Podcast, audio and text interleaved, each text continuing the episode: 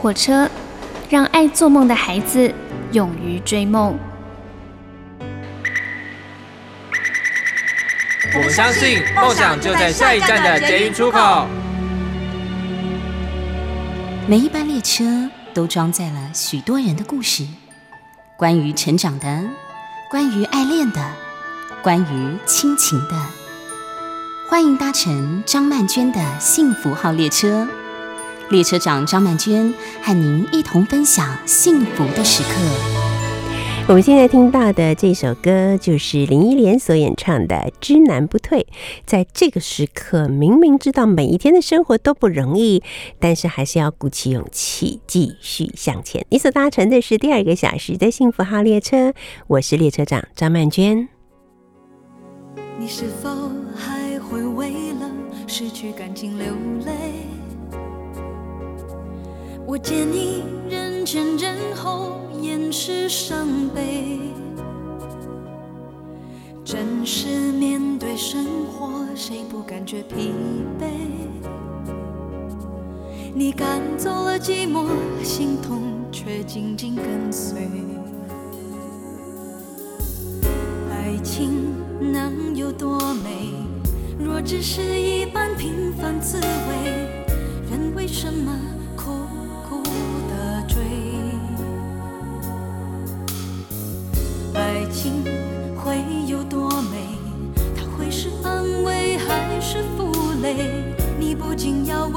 怎么样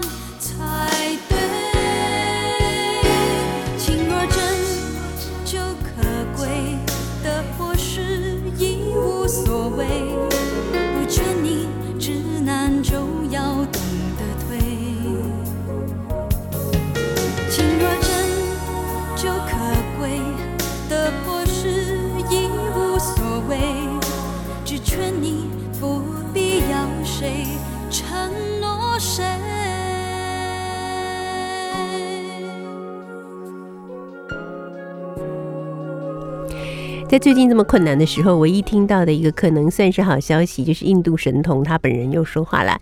他说呢，到了五月以后啊，我们大家应该就会慢慢的从这个病毒里面呢脱身而出，可以开始过上正常的生活了。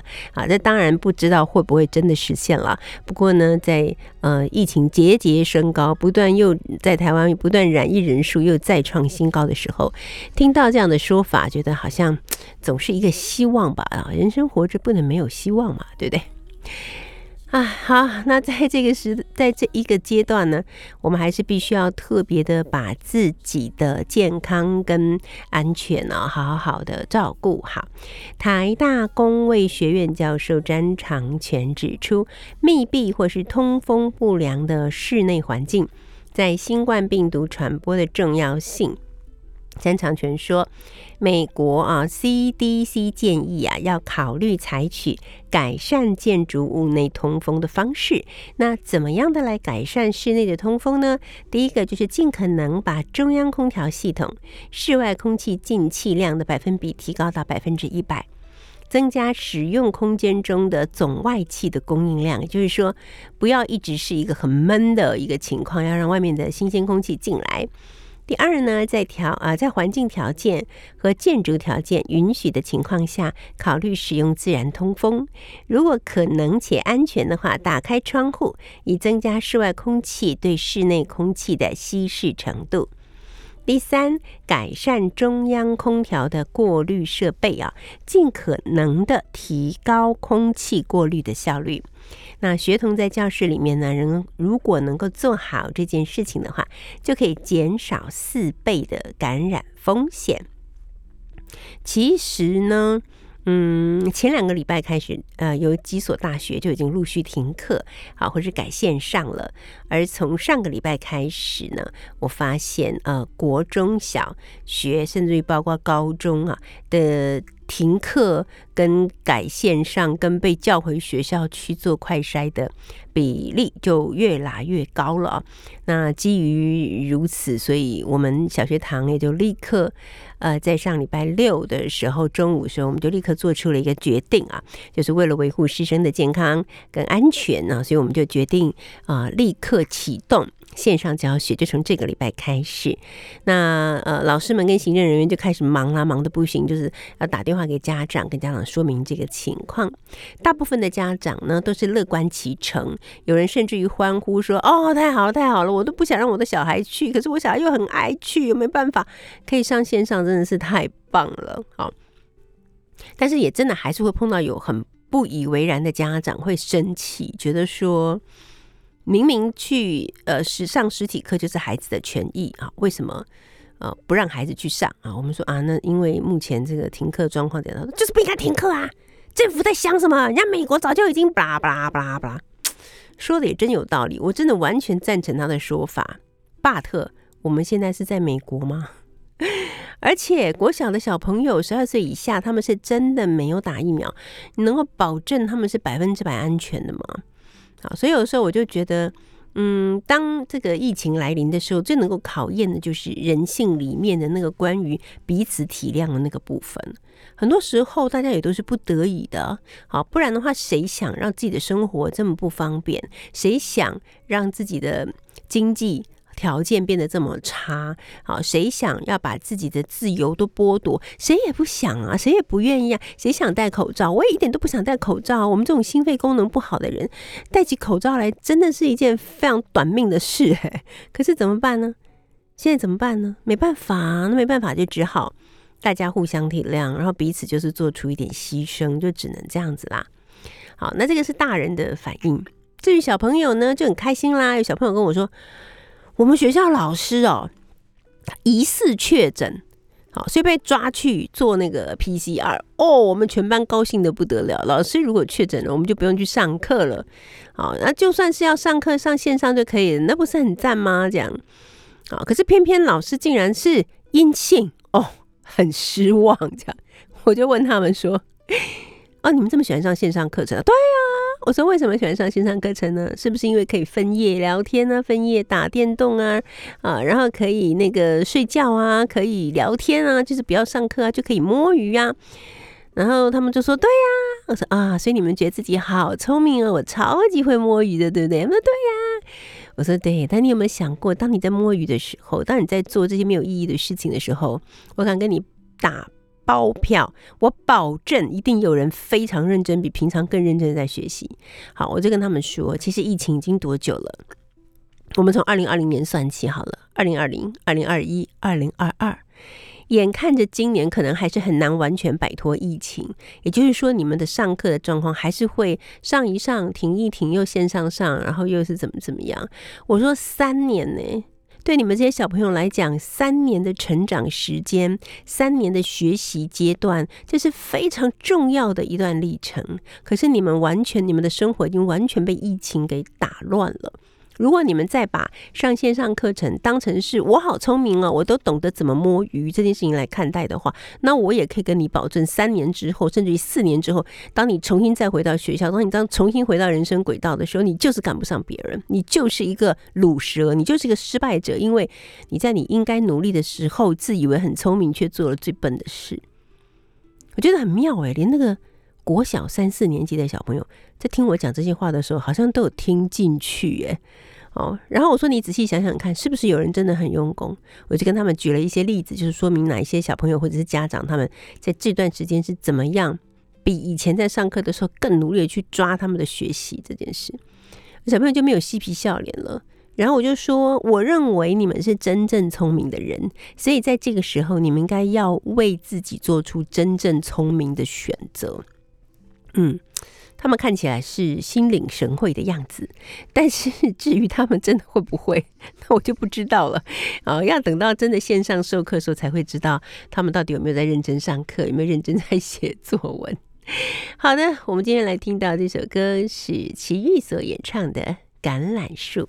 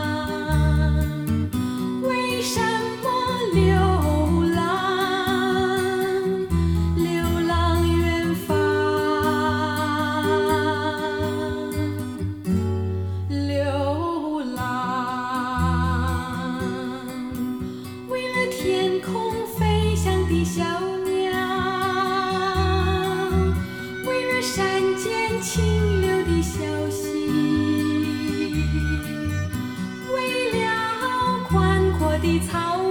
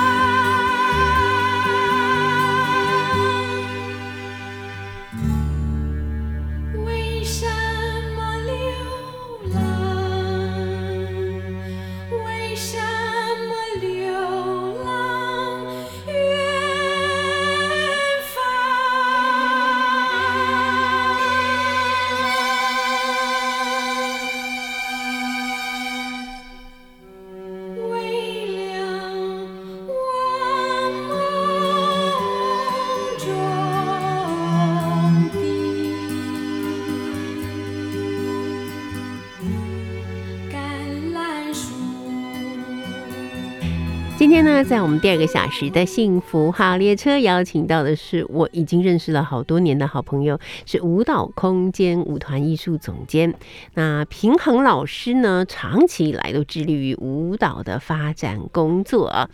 那他的呃资历啊，也非常的辉煌，在国立台北艺术大学。任教有将近三十年，啊，担任表演艺术联盟理事长有四年，还有常务理事十二年，还曾经担任过国家两厅院的艺术总监，规划了形形色色的艺文相关的活动，加起来呢，大概是超过了有三千场之多，好。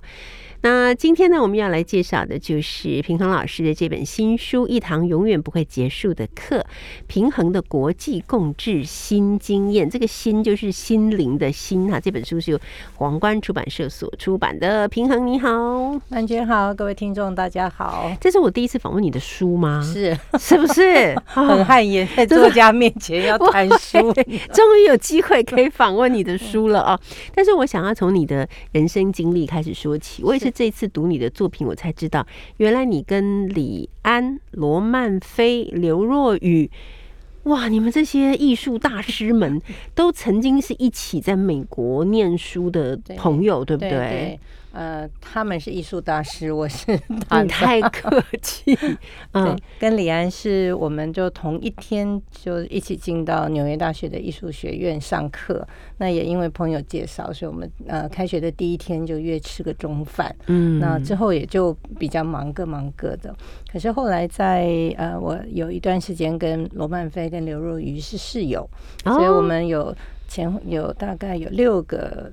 就是台湾过来学艺术的人都一蜗居在 SOHO 的一个呃像工作室的那种那个住住处里面，那李安他们就会常常有时候就过来，嗯，就大家就呃混一混聊聊天这样。嗯，因为我有看到有一张照片，应该是李安在拍你，是不是？对，我们去呃跟朋友去动物园玩 去去动物园玩的时候，然后就拍照，那我们那。就是好玩，他就会拿一个飞盘来说：“哎，等一下，等一下，要打个光。” 哦，从这么早以前哈，就非常重视这个场景的布置。真的，也 一个大导演的雏形就已经出现了哈。但是我知道，就是呃，平衡老师，你到美国去的时候，你你因为你那个时候已经在学舞了嘛，已经学了很多年，对不对？从小六岁开始学舞，是你有兴趣，还是说因为？就家长觉得要栽培你，就是自己在家会乱发明一些动作，所以六岁的时候，爸爸把我送去舞蹈社。嗯，那也是到了舞蹈社才知道说，哦，原来跳舞可以上课哦，对。可是就一路，反正我们就是像一般的，呃，就是呃，升学要好好升学，所以一般念国小、中学。都呃，高中、大学都一样，就念普通学校就对了。对，那那时候也没有很适合的舞蹈专业的课程，那就是平常就是学校是一般，然后。假日有空就都是在上跳舞课哦。那你看，像罗曼菲老师，他后来在美国啊，就是你们一起念书嘛，但他后来一直都是一个舞者的角色。但是你的角色就不一样了，为什么你那个时候没有选择成为一个舞者，而成为了一个编舞者呢？呃，其实我们从小哈就当然就是喜欢跳舞，喜欢演出。那当然我也。隐隐约约，我自己觉得说，好像不是那个最适合的人哈。那直到有一天在纽约上课的时候，赫然的当头棒喝一下哈，就有一天往下弯的时候，就发现说，哎，其实我们下腰如果稍微膝盖往前弯，膝盖放松一点，你会比较舒服。嗯嗯。结果我往下一看，说，哎，怎么膝盖就给我有点弯？就原来我是一个很享受呃。当下舒服一点的人，所以完全不适合当那个自我要求很高的舞者哈。所以就在那时候觉得，在纽约有很多其他的课程也很吸引我，因为我们不是舞蹈专业出来，那有好多的知识的课程都不认得，所以就觉得往那个上面做。那至于编舞呢，其实也没有做到哈，因为啊回来成立皇冠舞蹈工作室，我们比较像一个艺术家的小厨房。啊，我们邀请国外的老师来上课，那来排练，最后做演出。嗯，那有很多比我优秀的舞者，那呃，创作的呃也有很多，那就是不管国外的带，或者是台湾自己在发展的，我也觉得创作的人才很多。那我又太开心了，觉得没有什么烦恼，好像没有什么主题或者想要说的，嗯。所以就慢慢接的比较多，就是属于行政的工作。嗯，你知道我我常常其实从刚开始认识你，我就常常在你的身上看到我最敬爱的平鑫涛先生的影子，是。包括你们在讲你们所从事这些事情时候的感觉。就平先生自己是一个才华横溢的人，但是他愿意来做一些跟出版相关的行政工作啊，或者是去发掘一些作家这样子的工作，去成就作家这样的工作。然后你也是，就听你在说，你都会说哦，别人都好优秀，然后我就是帮他们打杂什么。你不觉得你这个部分跟平先生很像吗？嗯，可是我一直觉得我聪明才才智好像差我爸爸蛮多的，哦，他真的是太难以 太难以超越，太难以企及了。因为我爸爸是那种非常好奇哈，嗯对创新的事物他很有兴趣，而且好热情的人，所以他不管在哪里，他都会觉得呃有新的东西可以发展哈。像我们在纽约，呃，他来看我们，我们就带他去看那种小剧场形式的。呃，舞台的演出，他就说：“哦，原来可以是这么简单的，不一定要呃，好像呃几百人、几千人的剧场。嗯所以回头在皇冠就把它成立了一个呃舞蹈点舞蹈空间空间有教室啊，对然后有啊、呃就是所以让我们可以很简单的可以在这里就开始成长。嗯，那他每一我们的其实我成立舞团以后，每一个演出他都来看哈，一直看到呃二零一四年。那有的演出他一看就觉得哦很好玩，嗯。可是常常有时候我们在发展阶段嘛，然后有时候前面他都觉得其实看不懂哈，那他会回家想三天，嗯，然后再说，哎哎，我觉得啊 是不是讲很很这个意思？感人欸，就是很努力要去弄懂到底看到的是什么。对对，对，好，那虽然刚才那个平衡老师说，其实我们这个舞蹈空间很简单，可是你们做的事情真的是一点都不简单，哈，就是因为不简单，所以才会把这些重要的事留下来，成为了这本叫做《一堂永远不会结束的课》。好，那我觉得最不简单的事情，可能也是我最。嗯，之前没有特别注意到的，就是关于这个国际共治是嗯。这四个字，听起来 题目很大，嗯，但是国际共治的概念到底是什么呢？嗯，其实回想啊，我也是一种，就是呃，因为我还是觉得我不聪明，所以我不是会像比如说朱宗庆老师，他会定个五年计划，嗯一个一个一个这样子哈。然后我其实，在开始的时候，因为我既然是为了成就。呃，编舞家跟舞者还有设计者而成立的舞团，所以他们的呃他们的发展就会是舞蹈空间的发展。嗯，那我们在前十年，那比较多是呃完全着重本土的艺术家的作品哈。嗯那慢慢也会发现说，如果每一年都要有好的作品，其实并不容易哈。嗯那于是我们后来就呃找一两位比较觉得可塑性比较大的，我们就专注在他们的作品，以便建立一个啊、比较清楚的风格哈。可是度过了那个时间以后呢，啊、我们就开始有机会，因为到欧洲去演出多了，那大家总想知道。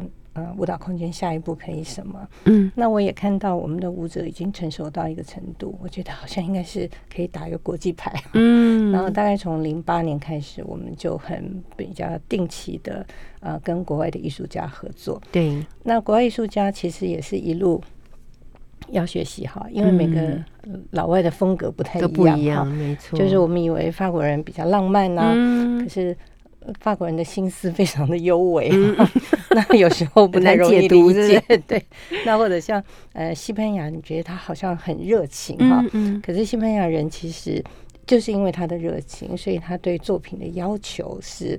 呃，就是很直接的哈，好像一刀就砍进来说，嗯呃，或者你为什么要这样跳？你，OK，你这个意思是什么？所以从这些不同文化里面啊，那我也看到，呃，除了我们在制作过程很辛苦，我们也慢慢的在啊、呃让舞者也一直在有不同的发发展。OK，好，我们待会儿再聊。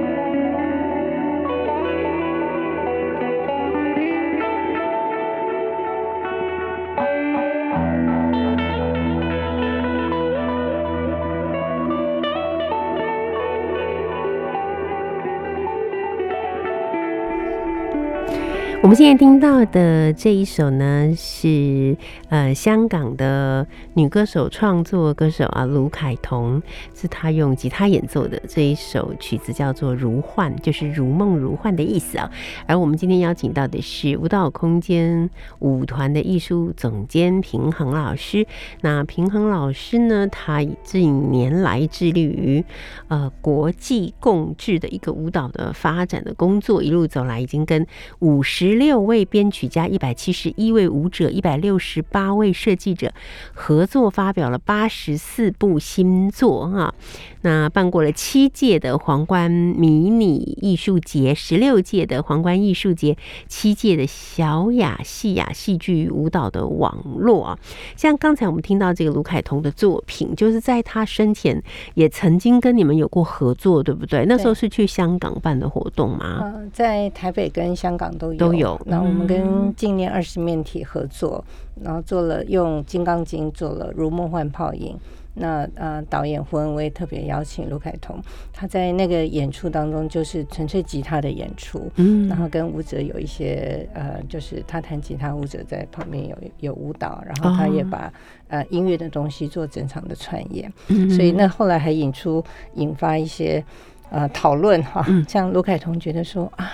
他可以在一个演出里面，不是唱歌，而且他用三把不同的吉他来 呈现这个作品的氛围，嗯，就是以音乐为主，他觉得蛮过瘾的，真的。那当然也有朋友就是说。找了卢凯彤，竟然不让他唱歌，太可惜了，太浪费了，太失望了。这样，OK。那我发觉说，好像我们舞蹈空间其实跟香港那边的合作是还蛮密切的嘛。对。那这个有一个，你们曾经做过一个小雅戏雅，对不对？这个小雅戏雅是不是主要都是在跟亚洲这一边的一些艺术家或者艺术团体合作呢？对，我们大概在九零年代末期哈。就是像从呃舞蹈空间，就是皇冠开始哈，这一路也都是跟欧美的艺术家合作比较多。嗯，那我觉得到九零年代末期，大家有一点开始觉得说，哎，其实我们对亚洲周围好像都不太了解哈，所以就呃，就是香港的呃一位策展人，也是蛮重要的艺术工作者，如果烈，他正好有机会碰到了一个日本的。呃，小剧场的呃，就是主持人叫丹玉文夫，他有个小爱丽丝剧场。嗯，那他们两个提到说，可不可以有合作交流？于是他就拉了皇冠找我一起做。那我们就很轻松的、很快、很有共识的就谈说，哎，那我们何不就三个城市开始每一年可以交换团队啊？就是大家都派呃一个。先派一个，嗯。啊，戏剧团队，我们可以去两个，至少台北演完，可以去两个地方展演，所以很快就有三 D 的演出。结果没想到第一年大家就非常惊艳哈，就觉得哇，像台北那时候就觉得日本来的团队怎么这么厉害啊？就是他的剧场的风格跟表演的形式跟当时大家在做的完全不一样，所以一下就很多人就很热心，所以很快的从三个城市就开始一直扩展，就是有韩国啦，然后也有北京、上海也加入，那就是这样，噔噔噔一下大家就很。很快的谈起来，可是当然越多哈，嗯，那就是复杂度也比较高。对，那我们更想的就是在这个里面可不可以有一些团队之间的合作？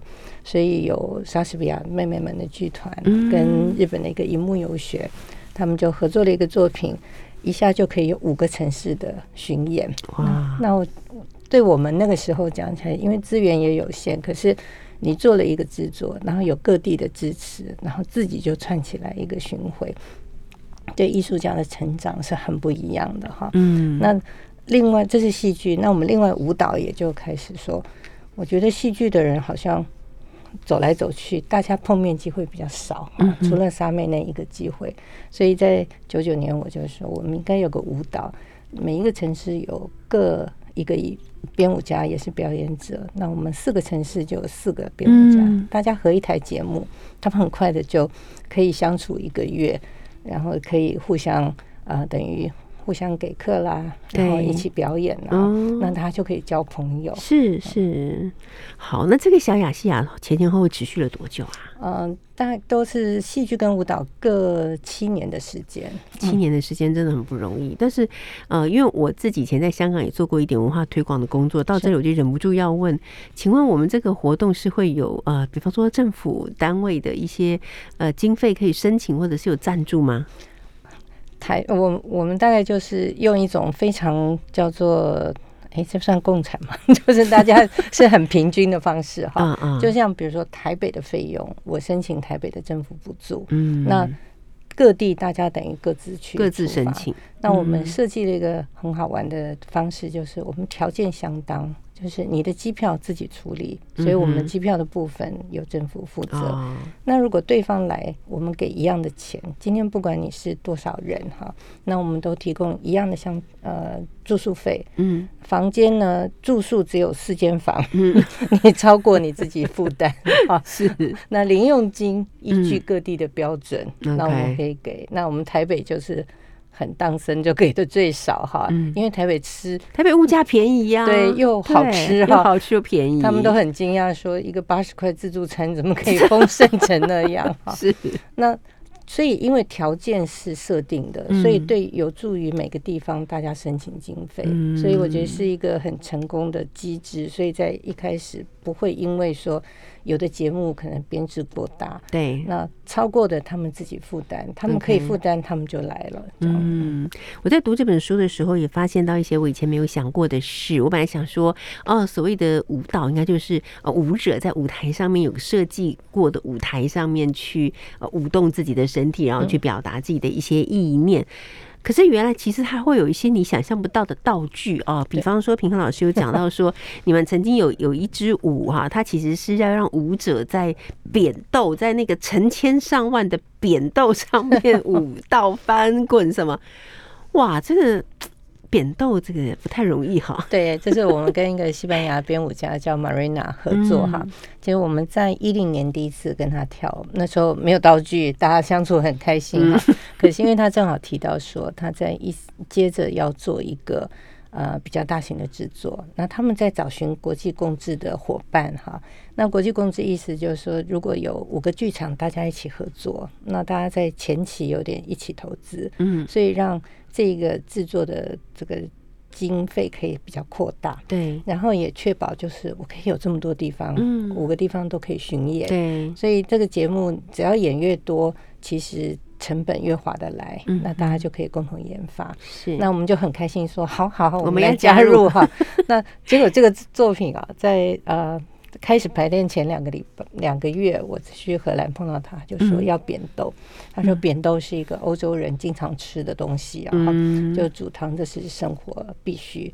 然后扁豆长得小小的，那这个作品跟时间有关，嗯所以他很具象的把时间用豆子来呈现。嗯所以当拿起一把豆子撒下来，就很像时间的流哦逝。而且那个声音对不对？对，嗯那或者在地上你走过了以后，就会有时间的痕迹哈。对所以我觉得哦，很漂亮，嗯很好玩完全没想到扁豆豆是去哪里问题找？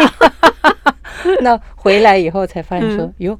扁豆原来欧洲很普遍，在台湾很很困难，少啊见对，那好不容易后来扁豆找到了，嗯。又发生就排练的时候就会有很多的细的呃注意，比如说扁豆很容易起那个麦豆腐哈，嗯嗯，那会粉尘。对粉尘会让整个空气不好。那我们每次排练完，我们就要稍微把那个粉尘怎么吸才会刚刚好。那它很会乱跑，嗯对，那我们要在教室的周围都做防护，然后不他不会跑到地板下面啊。哦然后每天就是在讨论怎么收。那甚至我们要去巡演的时候，对。那在台湾当然就是很重的要编来编去，嗯。可是我们到欧洲巡演，那我们就不要从台北带，啊。尤其是谷物也不太嗯嗯能不能带。所以我们要从哪里去借哇。这个豆子来？可是我们在亚洲巡演，像我们到日本、到韩国，嗯也都要处理这个扁豆进口的问题。这真是始料未及的事啊！我们先听这首歌，孙燕姿所演唱《跳舞的梵谷》。向日葵惊艳如火，收起了阳光包裹，麦田里鸡鸭照动，我看见奇美梦。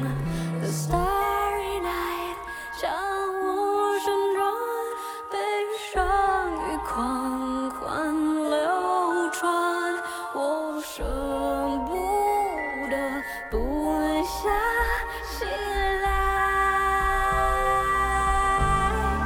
亲爱的梵谷，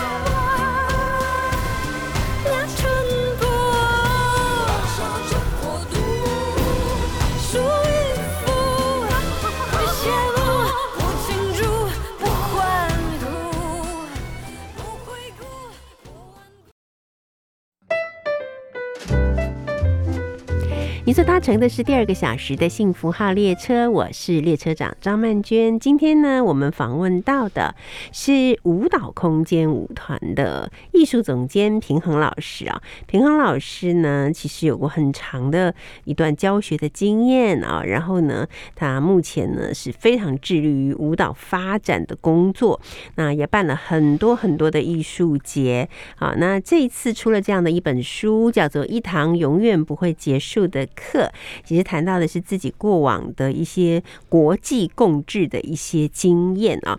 那刚才我们就从这个扁豆故事开始说起，觉得呃，原来其实虽然平老师说，呃，你做的你不是很聪明，然后你做的都是一些呃，就是好像呃幕后帮人家去处理一些问题，可是这些问题真的很难处理哈，而且处理不好就根本没有台上的演出，对不对？所以真的很重要哈。然后我在里面也看到了一些我觉得很有趣，就是我本来以为舞蹈只是舞蹈，其实舞蹈不一定只是舞蹈而已啊，它里面有很多对于人生的一些。质问啊，或者是对于呃自我的一些反思，比方说你们曾经有过一个舞蹈，在那个舞蹈上面呢，女舞者，好，她的手是一直被别人掌控着，所以她其实是不能自由的去运用自己的身体啊。那我觉得啦，我觉得如果有如果我在现场的话，我看到这个情况，我会觉得非常难受，我会觉得我有一种好像要窒息的感觉，因为我觉得改变是必须的。但是你们当时在演出的时候，会发现说，并不是所有的观众都会像我这样子的感受，对不对？对，这个地方就是编舞家有设计哈，在这一段舞蹈之后，然后有人会来问，在舞台上的所谓呃一些代表的观众，就说你想要继续看这个状况，还是改变？那我自己在荷兰看首演的时候，我很惊讶哦，荷兰人竟然。四场里面有两场都说要继续，我想说啊，你没有觉得那个手一直被控制很痛苦？那我那时候就很呃就是很先知的，就要告诉编舞家，你到台湾，台湾一定都说要改变。看我们台湾人心比较柔软，就是？对，果然在台湾，其实我们嗯应该演了六场哈，都是要改变。嗯就是我们很快的可以 catch 到说，其实这个舞蹈的讯息，或者我们也会有同理心去关照这个部分。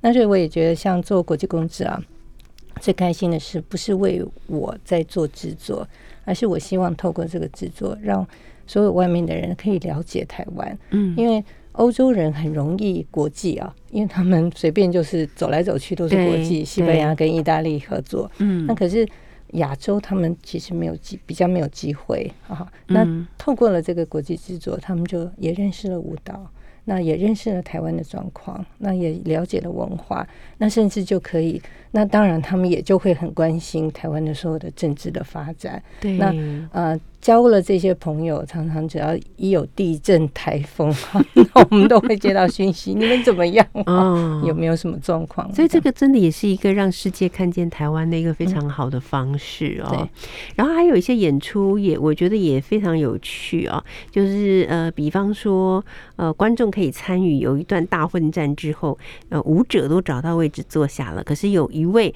男舞者他被一个纸箱套住头，他根本就看不见座位区在哪里，所以他就无助的求求救。他会在台上讲话，是不是？对对对，他就会说：“谁可以帮我吗？”嗯啊，然后在这种，因为他看不见，就是真的有点像盲人的状况，嗯谁可以嗯帮我吗？